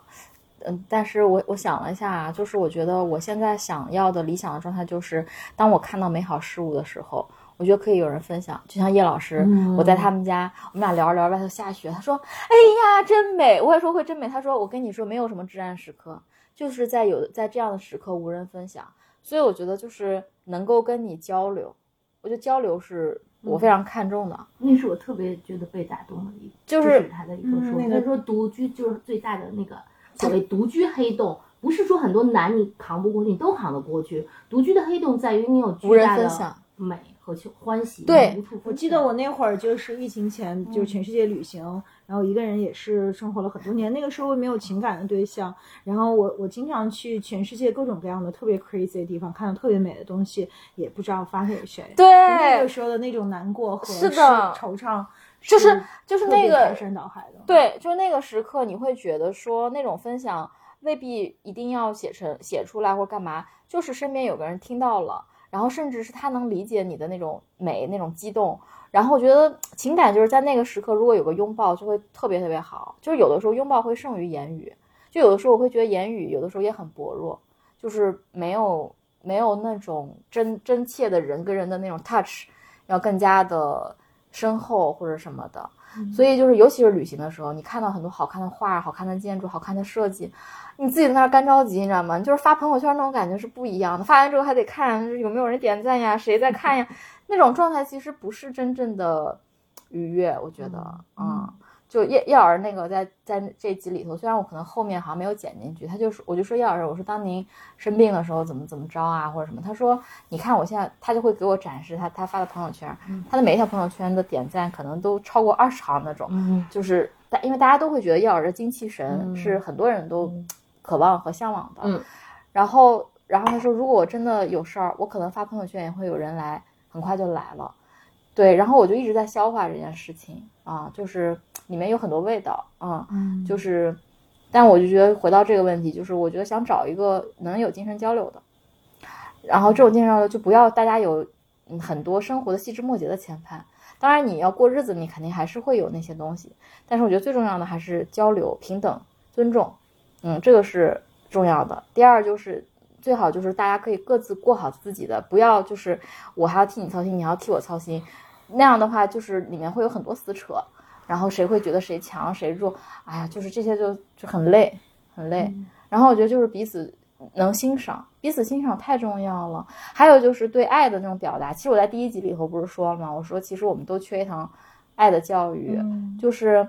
比如说像疫情的时候，我觉得我跟我父母的关系变得越来越好。是因为我妈就是她陪我来北京，她担心就是疫情，呃，你没有吃的喝的啥的，然后他可能就来了。我也觉得挺好的，因为从大从高中毕业到我跟父母的这个距离，因为一直都不在南京嘛，所以其实很少有时间能够这么这么长的待在一起。然后我说好你在，然后我就记得我妈快就是疫情快好了之后，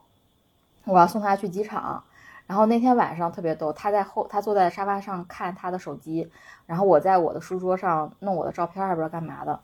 然后房间特别安静，那天也没有放音乐。然后就突然回头看了一下我妈，然后我那个动作还特那那种，然后是有声音的。然后我妈就看了一下我说干嘛呀？然后我就跑过去，我就抱住我妈，我说妈妈，我说。我说呀，你明天就走了。我说好爱你啊，我就讲出来了。我讲出来，我脸都红了，你知道吗？然后我妈那声说哟，然后我妈会说哎怎么就什么撒娇什么的。然后我妈也会说，她说哎呀挺好的，我们家女儿长大了，就是那种感觉。我觉得就是爱的流动，就是中国人有的时候很多时候就是羞涩嘛，就是他担心这样的表达会不会让他感觉到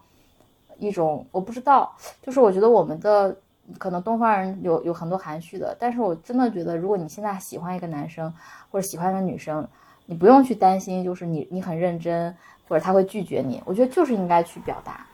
就是这个特别特别重要，就是对爱的那个表达，就是不要觉得自己傻，什么被吃定了，没关系的。我觉得这个特别特别重要，所以这个就是我理想的状态。我希望的是说，我喜欢你的时候，就是我真的喜欢你，但你不用，我们俩不用猜忌。推心置腹，搞了那么多，那么多戏，那么多戏，嗯，就对，就是如果有爱，其实很多事儿都都没问题，嗯，就就是看你爱不爱他，就爱很多时候其实真的是可能年纪大了，你才知道爱一个人应该是尊重他且站在他的角度去做一些付出跟妥协的，嗯，那你怎么就会就形成一个闭环？就是你怎么知道你爱不爱这个人？是不是？从一个 indicator，就是说你看到一个呃特别你觉得特别美好的东西，你第一个想去分享那个人呢？嗯，我觉得有很多维度吧，就是比如说你所这种分享，就是老会记着这个人，老会想着这个人。嗯，这个大家都会有这种感觉。你到某一个地方那一刻，哪怕你闻到一个气味，哪怕你看到一个可爱的饼干，你可能会想说：“哎呀，我想拍张照发发给你。”我觉得这个是一个情愫的东西嘛。然后第二个可能就是你们俩在语言，就是在见面的那些时刻，眼神、肢体。我觉得人还是动物属性嘛，就是你对你有没有你们有相互相互想拥有彼此的欲望。我觉得这个还是很重要的。就是这这很重要啊。那我想问一个问题啊，嗯就是现在你们两个都是还蛮愿意过独居生活的，嗯，有没有可能是说遇到一个很爱很爱很爱的人，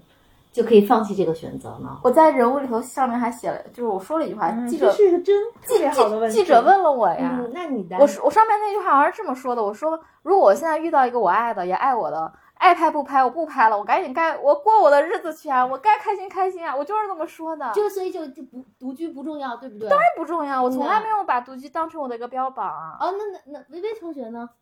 我重要。就即使很爱很爱，我觉得我的理想就是，就是我很爱那个人住在陈老师他们家。陈老师就是我的邻居，就在在我边儿上，离我只有不到一米。对，就是我我的，嗯就是我觉得刚开始你一定是想天天都黏在一起的，但他其实是有一个，一定是有分离焦虑的。但慢慢的就是，嗯，保留我们在爱这个当中保留我们自己是自己还是很重要的。我觉得最理想的，我自己觉得最理想的关系就是我们挨着住，就是就是我要是想他要需要我，我随时都可以出现；我需要他，他也随时都可以出现。但我们有各，我们有彼此各自独立的空间，就是 long term wise，我会觉得这是一个最理想的状态吧。那那个空间里留这个，你你把门给把陈老师的门关上了，留这个空间都要给自己干嘛呢？就是跟自己相处啊，跟自己对话呀，看书、吃东西，给女朋友打电话，说点对面的坏话什么的，我觉得各种各样的都可以啊。就是如果嗯，比如说下雪了，我们也可以一起欣赏雪景，但是就是。有的时候，我们真的就是需要自我去疗愈，需要去呃面对自己。那有很多就是，比如说，那你从生活习惯上来讲，就我们都这么，就是大家都有自己彼此的呃习惯和轨迹吧。就是，嗯，还有就是我们曾经也想跟乔乔特别重要的就聊一期，呃，就是边界感。嗯就是我觉得再好的关系，其实定义好彼此的边界也是嗯很重要的。所有这一切都指向就是让我们可以嗯更健康的去爱。就是不不一定说我们爱一个人就一定要跟他一定要生活在一个空间，一定要睡在一张床上，一定要呃就是形影不离。我我不嗯觉得这个是爱的唯一表达。但是如果大家有人愿意这样做，我觉得也也没有错啊，也很好啊。只是我个人来讲，也有可能是因为我一个人生活了这么多年，我从三十岁到现在就没有跟任何一个人呃真正的一起生活过，所以我已经。就是进，就是我有我自己的这个状态和轨迹，嗯然后我对我来说，就是打打破这样的一个 pattern 是很难的。嗯，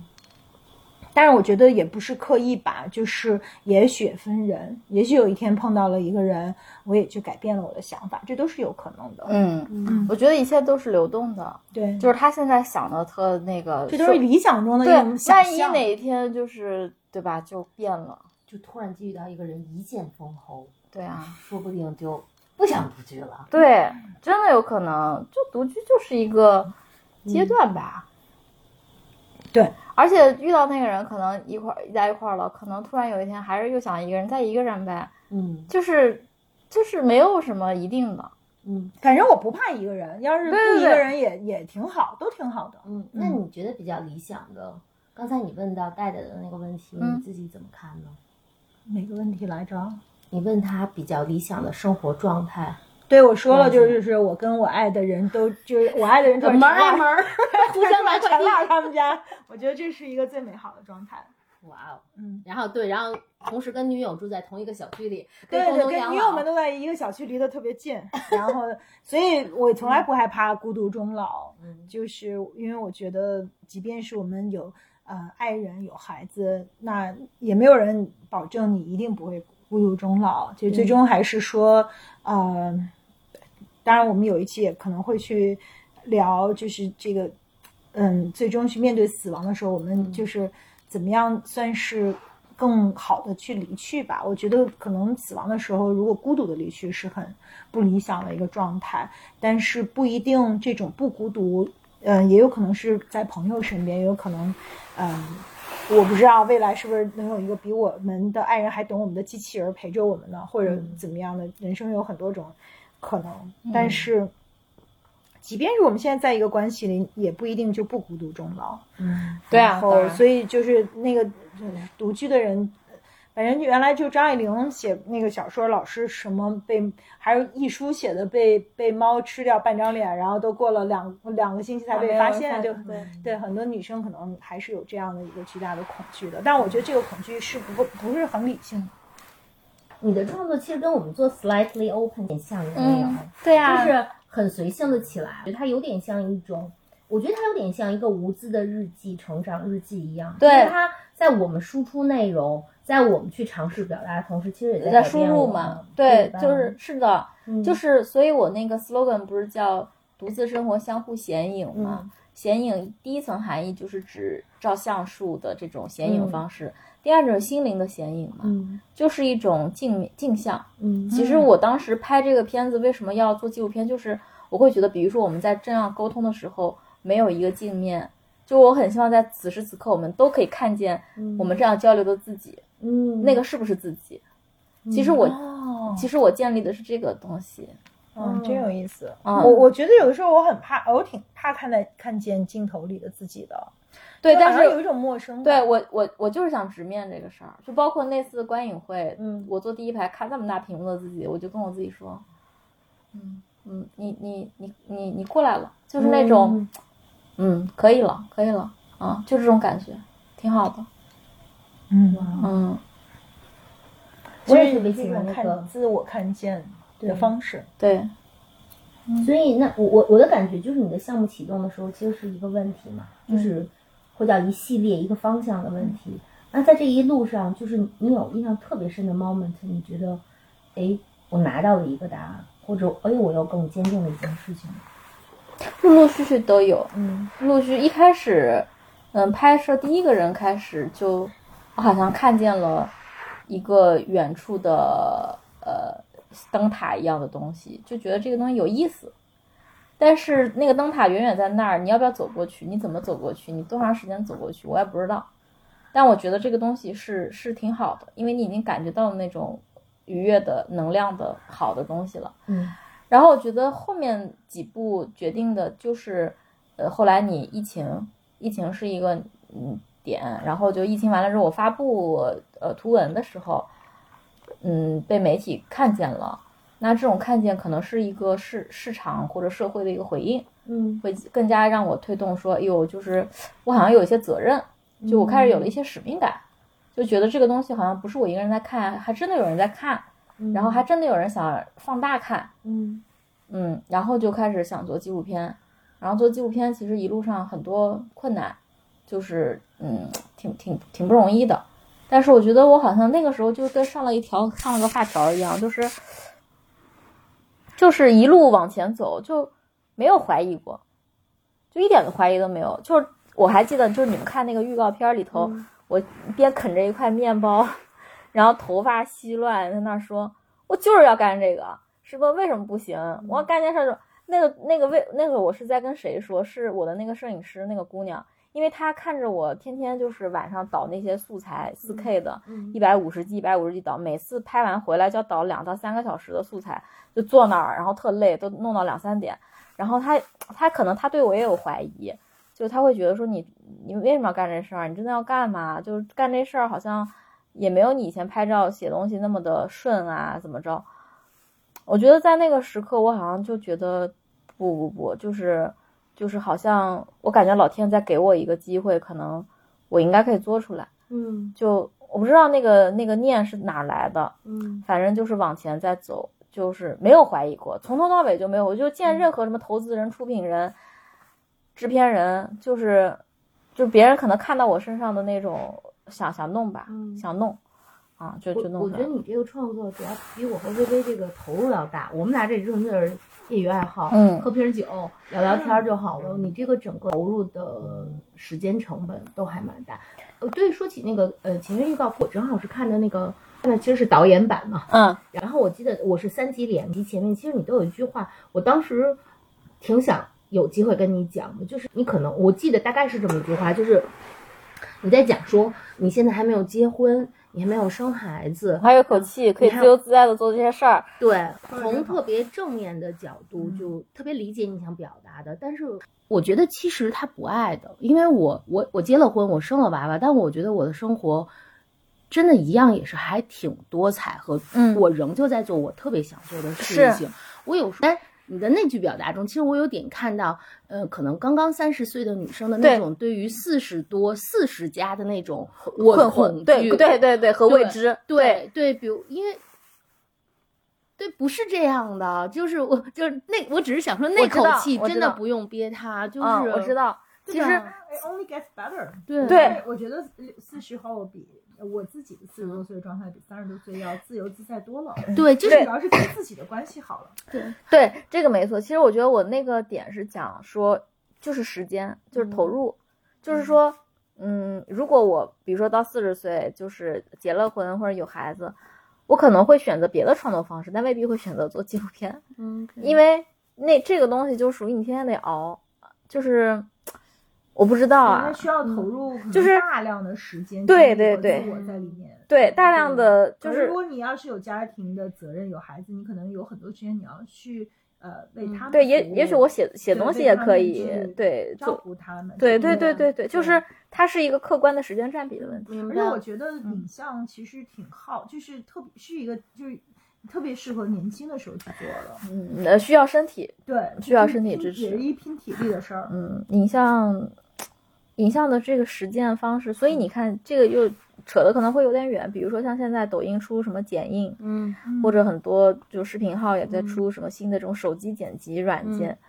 就这些都是在把制作的传统的流程让它变得更加的平民化、嗯便捷化，嗯就是人人任何一个人都可以剪一条 video。嗯但是这个里面又上升到一个问题，就是说那些 video 也就是 video，也就是也就是一个流媒体，也就是个表达，就是我们不写信了，就是它我的，但哎是它的质感和它的对，它还仍然不是电影，它也仍然不是纪录片，就是一百四十字的微博很难真的成为一个宏大的小说，没错？叙事是这个意思对，就是这个区别吧。嗯嗯就是你能不能讲讲你对于就用纪录片来做这样的一种呃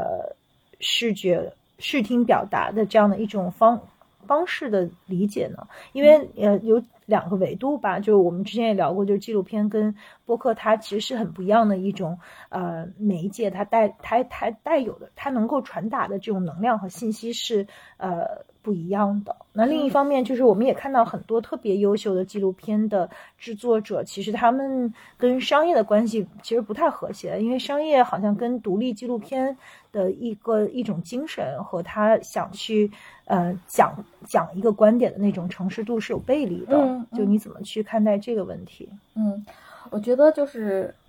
我们回到纪录片跟播客哈，就是嗯，纪录片和播客很相似的地方是来自于非虚构，来自于真实的，但是电影电视剧其实是剧本，嗯。是小说的那些魅力，它是编剧的东西，甚至就是电影的话，它会根据脚本，嗯，每一场戏什么演员在哪里拍，它是它是一个非常精确化的东西。当然，这里面也会有很多呃视觉的灵动的主观的东西的呈现啊，因为不同的导演拍同样的题材，肯定拍的也都不一样。嗯但我觉得纪录片是一个在影视制作中门槛不算高的一个一个介质，因为你只要买得了，哪怕你是 DV，哪怕你是一个很，比如像我们这个也没有用到 RED 呀这样的大型机器，用的也就是 A7S 三或者 FX 六这样的机器。那这些东西其实是门槛没有那么呃工业化的，就是它还是老百姓们，就是你反正你要能 affordable，你也可以去做。嗯第二是纪录片也是一些直接发问，就像咱们现在这样，就嗯纪录片你拿着一个东西你出去，你也可以，比如今天下雪了，你想我们就可以去拍十个人问今天下雪你什么样的心情，回来我可能也能剪一个什么东西，就是它不会需要有太多的前期团队缜密的 organize 演员明星存在。就是他，就是你就可以，就所以很多纪录片的摄影也是纪录片的导演本身，啊，所以我觉得门槛没有像像那些那么高，就是每个人都有这样的方式，只不过你做好了之后在哪儿放、怎么放、怎么剪、声音怎么弄，当然你要把它弄得特别好的话，它还是团队工作，嗯，所以我觉得纪录片也是，嗯，算是比较更平民感的东西，我觉得就是更亲切感的，更只要你有一双眼睛，你想去记录也能做。嗯嗯，那很多现在很多纪录片就是是像像 vlog 什么的，但是这种 vlog 呢，跟传统意义纪录片还是不太哦还是同。更粗、更粗糙、更更自我而且对表演和设计感也多一些。就对对，就 vlog 更是一个自我式的。哎，vlog 其实挺自恋的，我我一直拍的 video，对，自拍的 video。selfie 不一样的，它是一个 selfie video。对对对对对对对，而且 vlog 我我其实一直没有研究清楚 vlog 的核心的价值，因为我会觉得说、这个人是谁，如果我不是他的，我我我没有关注过他，我为什么要听他讲？就这个我其实一直也没太懂，但是当然这个跟微博或者。或者什么逻辑是一样，你 follow 了一个人，他说什么你可能也都会听，他只是从写文字变成了拍 vlog。但是我觉得拍 vlog 就是你还是得特别能勇敢的面对你在镜头里的所有，然后你讲出来的东西，每一句话你后期肯定还是要剪啊、切啊什么的，所以他一定会留下你最希望别人能看见你的样子。嗯嗯但是纪录片的点是在于，嗯，很多时候还是在观察别人嘛。嗯，我觉得这个出发点还是不太一样的。那就是你你你拍摄的内容，其实你的对象是有那个审核权，说我不要这个，不要那个吗？还是说没有？呃，我三条片子在播之前都给他们看了，然后老幺、叶老师他们看完都没有什么太大的调整。嗯老幺甚至看说，哎呀，特别感谢你把我，嗯，他说我就是这就是我。嗯然后叶老师也觉得挺好，然后，嗯、魏玲也也大概看了一下，但是魏玲会觉得说交给你，我信任你，嗯。所以就是也就也就不用那个什么了，他们都会看，嗯，那跟咱们的嘉宾也都挺像，基本都不听，说你就完了。嗯，对，是的，嗯就充分尊重吧。我看到他那边有个画是霍珀的，是吗？爱德华霍珀的一张画，嗯是，嗯但肯定不是真的，嗯就是好玩。嗯嗯嗯嗯，挺好的。它也是那种空间，看到没有，人跟空间的那种。也那个也是独居的一个，对对对，嗯下面的右右下也是，嗯嗯嗯嗯是的。嗯嗯，哎，好多女生就是我，因为我中午也跟一个特别优秀的纪录片的制作，呃，导演，呃，加兼制作人的聊天嘛，他就说纪录片其实就是，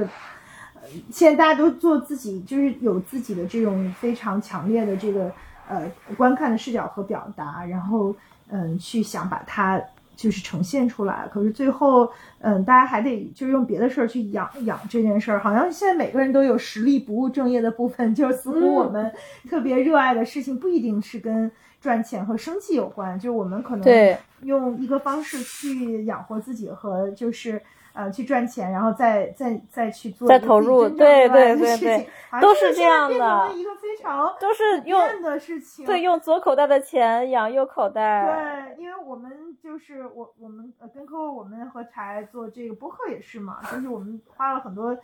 自己的这个，当然这个播客不花钱啊，但是就是就吃吃喝喝，好朋友一块玩儿还还行。那制作纪录片的话，那投入肯定是比播客要大多了。所以你嗯怎么看待现在这个现象呢？就是越来越多的人选择创作呃、创作，而且是可能它完全不是一个功利的原因。我觉得就是大家有话想说吧，想表达吧。如果一个人没有表达欲的话，他可能也不会对这些着迷。其实我那时候我在找人的时候，我也找过，我特别想找，比如说，嗯，城市规划，嗯女性的城市规划者，或者女建筑师，或者说女软件工程师，哔哩吧啦诸如此类的。然后还有 NGO 组织，其实都帮我问了，好朋友们都陆续帮我问了一些，但是大家都会发现，同样回来的回复回来的内容几乎一致，就是说，哎呀，嗯这个人做的这个东西挺好的，挺喜欢的。他说，但是我真的还是别拍我了，我没有那么多想说的。哎呀，我我还有很多事儿要忙或者什么的。但是你看，能出现的站在镜头前的，或者说曾经被我拍的这些，他们还是有话想说呀，就是他们还是想要表达表达，不然就可能也没有这个动力。然后对于创作者们来说就更是了，如果你没有什么想表达的，你在家，你你你看书，你或者你去你该干嘛干嘛，谈恋爱、打球，反正也都行啊。嗯，就所以我觉得这个就是老天的自由分配吧，就是有的人可能命中就是得做做表达，有的人可能就是做做基建，有的人就是做做去做企业家，去就是不同人的不同不同，在这一世的领的任务吧，可能就是。那就是你的、你的、你的，就如果更深刻的不是去讲选题的动机，你做这一系列的记录的背后的动机是什么呢？比如说我、嗯。我和薇薇，我们我们在做 Slightly Open 的时候，我们常常会回到，是共同成长嘛，集体疗愈加共同成长。嗯。哎，就是对他已经回来了，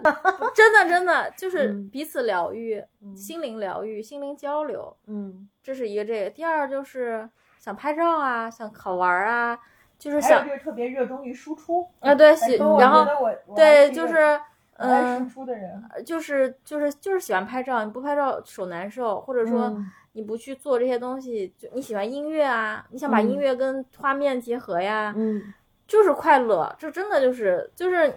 你，因为我上过班儿，我也 somehow 我追寻过，哎呀，有不错的仕途，还能期待着股票，嗯然后天天那个搞得自己不灵不灵的，天天神经病似的那种啊，就是带团队哇，就是 你你也有过那种时刻。嗯我跟你说，我是什么时刻，就是也不叫崩了，就什么时刻那个挠痒痒了，嗯就是给公司当时拍了一个微电影。嗯哎，你听我说啊，那个，呃，全公司呢，就是也没人管我做这事儿。嗯他们那时候在公司叫我人民艺术家，嗯 就是他，我走的时候，他们还有一个男孩儿给我送了一面锦旗，上面真的写着人民艺术家，嗯特特欠，你知道嗯吧？然后呢，然后也没人管人，因为大家都觉得说，可能这个人做策略，那个人做研究，那个人做就是别的一些展会什么的，就觉得这个事儿就就我弄，就只有我在那儿死磕或者找什么导演怎么嗯拍，然后我就干这事儿，我特别领了这个任务，嗯然后预算也没多少，但我就得想办法呀。我想拍故事片啊，编剧在哪儿啊，导演在哪儿啊，用什么拍啊？然后就琢磨，反正后来就进入就开始拍，然后到北京见了我当时的导演、摄影师什么的，然后拍着拍着，我在我们还辗转了青岛、北京，还去了日本，就是做了三个地方的一些戏。然后整个有一次，然后我老板就唯一出现过一次跟片儿，然后他就站在我记得那天早上是在青岛。是在那个韩韩碧楼那个酒店拍当时的一、一场日出的戏，然后演员都在那儿，然后呢我就站在这儿，然后有风在吹着，然后我老板在旁边说了一句话，他说：“我跟你说，你现在在片场的那个样子哦，跟你坐在我旁边写 PPT 完全是俩人，你知道吗？” 然后，然后我一路上还会跟他说：“我说这个戏这么拍不行，我说这么，我一路在跟他讨论。”他说：“你不用跟我说这些，你定就行了。”然后，然后。然后那个就是你当时就感觉被被就像召唤了一样，嗯就是你会，你就你你一下就会感觉说，哎，我还是得干这个事儿，嗯就是就是你辗转你辗转反侧，你去了大甲方，你去做了品牌，你还是在做品牌的表达，嗯，然后呢，我当时就觉得说不行不行不行，就行行行，我就老老来北京，后来我还跟剪辑一块剪东西，我说行行行，就是得得得回来了，就是得回来了，至于回来那个什么不知道。但是就觉得可能北京这个地方更适合我，就是更有更多的创作者们，然后不用只聊商业、聊创业、聊数互联网数据，就还可以聊点那种，好像那种小的理想表达什么的吧。对，就就就这么来了。嗯，来的时候还赶上疫情呢。我要是不在疫情前来，我可能也回不来。嗯就特别巧，而且我回北京，我所有东西都安排的。就是老天给你安排好什么什么房子、车位、车牌什么，我跟你说，就是就是一个月里头把这些事儿全都全都解决完了，我就只能说哦，北京用北京这座城市用它的方式在欢迎我，真的真的真的，嗯，真好，嗯，然后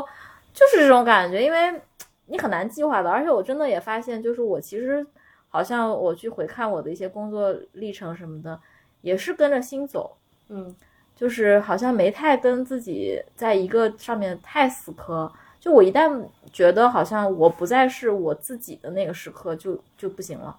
嗯，我我特别有这个感受。这周一的晚上，我见了一个四年前，嗯嗯，我当我当在一个 NGO 四年多前，然后他帮过我的朋友，然后我们俩说了一件事儿，我已经很久很久不提那件事儿了。嗯但是就是后来我见过他之后，我就想，哇，那件事我重提起来了，就是我自己觉得我都在闪光。我我会感觉到，就是那件事儿在召唤我。我觉得很多时候，无论是你的爱好、你的事业，甚至我觉得一段关系，嗯，就是他可能会用另外一种方式临降在你的生活中。，对，对。然后但他是散给你的信号，对吗？是的，有意思。对，就是，唉就是有的时候我我不知道，就是我去年还有一段时间有点神神叨叨的，嗯。就神神叨叨也不是什么不好的事儿啊，就是看到看了一些呃什么 human design，嗯就人类图什么的，嗯。就好像是某个加拿大的什么，嗯。就就现在大家都会看什么 sixteen personalities，、什么 human design，还有当然星盘啊什么都会看。然后当时就是在看那个 human design，然后他们他就讲说，其实有的时候不管是爱情还是职业还是什么，有的时候就要跟从 mind，而不是听从你的大脑。嗯。就说大脑很多都是计算，计算的背后就是算计，就是可能那种计算恰恰就让你 miss 掉了更多真真的善的美的东西。嗯所以就是我现在有的时候一般到做决定或者做什么，就是我会先让自己先不着急两天，我观察一下。如果那个事儿还在挠你心窝子的话，嗯那个事儿就是你要干的，就就是我用这种方式来来做选择，嗯。我们都感受一下最近一直在闹真的因为因为有的时候，对你是可以理性规，然后你就经常会发现，你理性了半天，你把所有的，后来你做了这个选择，然后你去了，但未必跟你想的是一样的。然后，而且你为了那选择，你可能用一个月的时间去掂量。哎呀，反正我我就觉得还是得做喜欢的。对嗯，嗯，用理性的分析这件事儿的这个角度，就是说，因为有的时候什么 swap 呀、什么 pros and cons 啊那些策略。呃分析策略其实是没什么意义的，因为就每一个变量它的这个对。呃值是不一样的，它的这个阀值不一样嘛，它就它的就就比例不一样，那而对且每个人都是高度这个个人化的。对，所以其实最终可能我们做那个决定就是 follow your heart，甚至有一种人就是就是甚至有一种说法就是是 follow our guts，对但是更更听从直直觉嘛。对对，但就是可能这个反而就是一个生物信号，就可能它反而是更真实的，对。就是我们更能看到我们真实底层的需求。没错没错，他们就是好像去年我听，反正看过谁写的东西还是还是视频，就是说他问过很多全球的不同的所谓的大的 business 的企业家们，什么说当年为什么你你会做这个呀？所有人都说就听从直觉，就像上天来了一束光被你看见了，然后你去做了。其实从看见到做也是很考验人的，很多人看见了但没有去做，嗯所以我就佩服的还是就是能看见、能做、能实现的。嗯就一定要去实现。实现的过程是真正的，就是会有味道的过程。是的，嗯我们有一个特别好的朋友叫 Vivian，然后我们两个人在春节之后见面，就彼此分享最近成长的一些感受。他就分享了一个是关于 slightly open 他的看见，他就说 slightly open。呃，我们三个让他特别大的看到的就是看到和做到根本就是两件事，因为可能比如说，呃，其实播客已经不是一个很新的媒体了，它可能三年四年前就已经在做，然后可能有不同的朋友们就是都在说啊，我要开个播客，或者我要做什么都没做吗？但是真的就是做起来，然后做到，然后因为这个过程中发现很多奇妙的，没错他，量子纠缠，嗯，对，是的，是的。哎，你又说到了我，我一直喜欢研究，就说不清楚的，嗯，两个巨蟹找到了巨蟹，真的太像了。以及这一期是我们录制历史上三位嘉宾就纯躺着录了一期。啊，我还以为我还以为你们以前是这样的。不，我们以前就是俩，就我们俩经常就躺着没样了，但一般那个嘉宾都还挺端着的，就好。你是躺的最顺畅的一个，躺着翻着，躺着翻着，特别好。我觉得咱仨洗洗就可以睡了。真的，我刚刚还想说，好舒服呀，就是这样不挺好的吗？挺好，挺特好，特好。对，而且对，所以下一个片子你想拍什么？嗯还没想这问题，这还没想，因为我觉得我还想做第二季，嗯，就是还没做够呢，还现在太就是跟我想象中，因为不管从体量、嗯时长来讲，嗯完全还没有达到我最理想的状态，嗯，嗯，还想再继续耕耘一下，哇哦，那加油！加油加来油！嗯，谢谢。来我们要断到这里吗？待会儿可以下去玩雪。好，那我们先跟大家说个晚安，拜拜。大家晚安。谢谢，晚安。都去看 Amos 的纪录片，在什么地方可以看到？呃，大家可以去腾讯视频或腾讯新闻搜索他在家，他在家。然后对，然后我叫戴显晶，大家可以 follow 我的微博。I'm standing strong, yet feel the air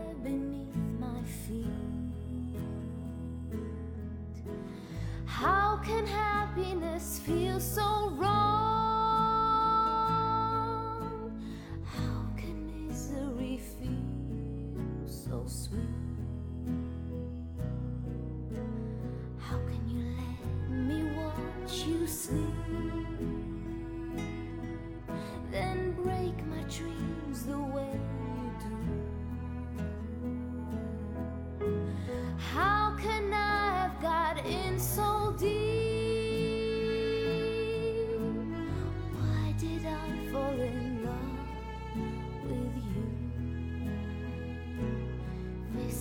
the closest thing to crazy I have ever been